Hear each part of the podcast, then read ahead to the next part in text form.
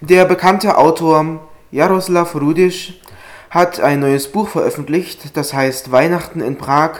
Und darüber sprechen wir jetzt mit ihm. Hallo. Hallo, ahoi. Ja, worum geht es denn in dem Buch, wenn wir das mal so ganz kurz zusammenfassen? Ich würde sagen, es ist ein Märchen, ein Märchen für Erwachsene, ein Märchen, wo, äh, wo äh, Bier getrunken wird, ein Weihnachtsspaziergang durch das verschneite Prag am Heiligabend. Äh, vier Gestalten äh, verloren in Prag bilden eine Art heilige, eine Art heilige Familie und ich glaube, es ist eine lustige und traurige Geschichte äh, zugleich, vielleicht nicht traurig, aber leicht melancholisch. Sagen wir so, es ist eine äh, melancholisch, tragikomische Erzählung, die in Prag spielt am Heiligabend. Nun, ich habe mir ja, wir sind, man muss jetzt mal als Kontext erwähnen, dass heute hier in Mittelherrigsdorf eine Lesung stattgefunden hat mhm. aus diesem mhm. Buch. Mhm. Basiert das auf einer wahren Begebenheit? Mhm. Äh, du meinst jetzt die Erzählung? Genau. Naja, es gibt immer Vorbilder bei mir ne, für alle Figuren und ich kenne, äh, ich sehe von, von, ich sehe von meinen Augen den König von Prag, ne, so heißt ein kleiner Kanova aus der Erzählung. Ich sehe auch den Erzähler, der heißt ja auch so wie ich, obwohl es ist auch ein sehr persönliches Buch und äh, für mich war das auch eine, eine kleine Wiederentdeckung von Prag. Also ich habe in Prag sehr lange gelebt äh, und seit ja, geraumer Zeit wohne ich da nicht mehr, aber ich, ich kehre da immer wieder äh, gerne zurück und ich sehe, glaube ich, auch Park jetzt mit anderen Augen, mit so vielleicht, und ich finde ich find die Stadt irgendwie viel schöner, als, äh, als, als, als ich da gewohnt habe. Also ich freue mich immer nach Prag und es ist persönlich, es gibt immer Vorbilder für die Figuren, für viele Dialoge man kann sich nicht, auch nicht alles ausdenken, sozusagen. Ne? Und das, also ich glaube auch immer, das sage ich auch immer, dass die schönsten Szenen, die schönsten Dialoge, äh, die muss man einfach erleben, die muss man äh, beobachten können und die muss man dann aufschreiben. Sieht man die Stadt Prag, nachdem man dieses Buch gelesen hat, ein Stück weit mit anderen Augen? Mm, das ist eine, echt eine gute Frage. Äh, es ist tatsächlich ein Märchen. Eine große Rolle spielt in diesem Buch das Licht, das sogenannte Licht von Prag, was sehr weich ist, sehr gelb ist und tatsächlich äh, äh, schenkt, dieses Licht schenkt Prag eine besondere Atmosphäre. Und wenn man sich so auf dieses Licht einlässt, dann sieht man tatsächlich äh, Prag mit anderen Augen. Nun gibt es ja eine Sache, die quasi alle Bücher verbindet, und das ist die Eisenbahn. Mhm. Inwiefern spielt die Eisenbahn in diesem Buch eine Rolle? Mhm. Naja, der Prager Hauptbahnhof spielt da eine große Rolle. Gleich drei Szenen spielen dort.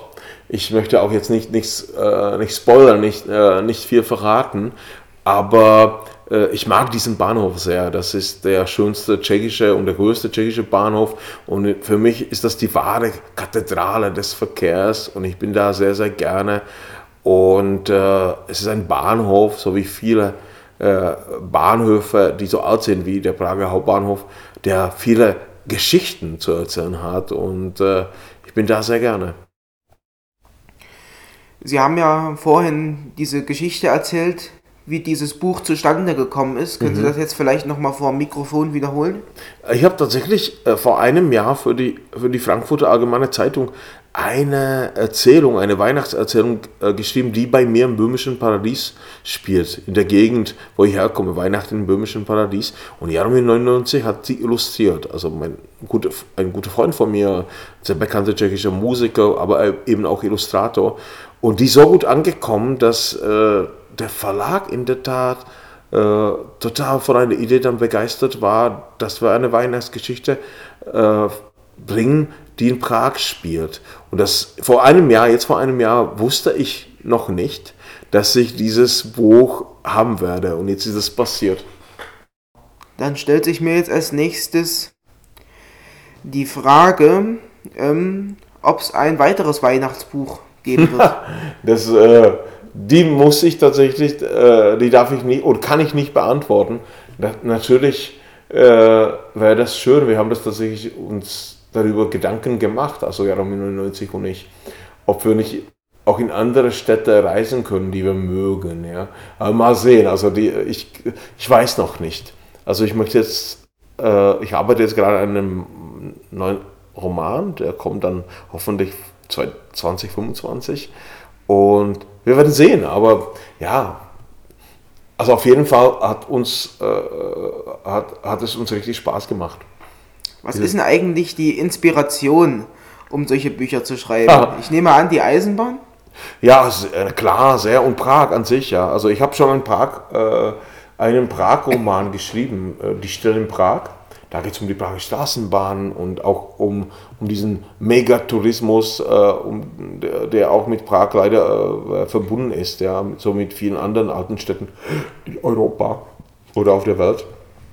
Aber immer wieder, klar, ich dachte, ein Buch ohne Eisen, ein Buch von mir so ganz ohne Eisenbahn, das geht nicht. Und so gibt es den Prager Hauptbahnhof, ich schreibe über äh, den Prager Hauptbahnhof, ich lasse da die Straßenbahn vorbeifahren, ich sitze in diesem Lokal, äh, äh, Anker zum Anker äh, und da fahren auch die Nachtstraßenbahnen vorbei. Es ist schon, das ist schon alles sehr schön.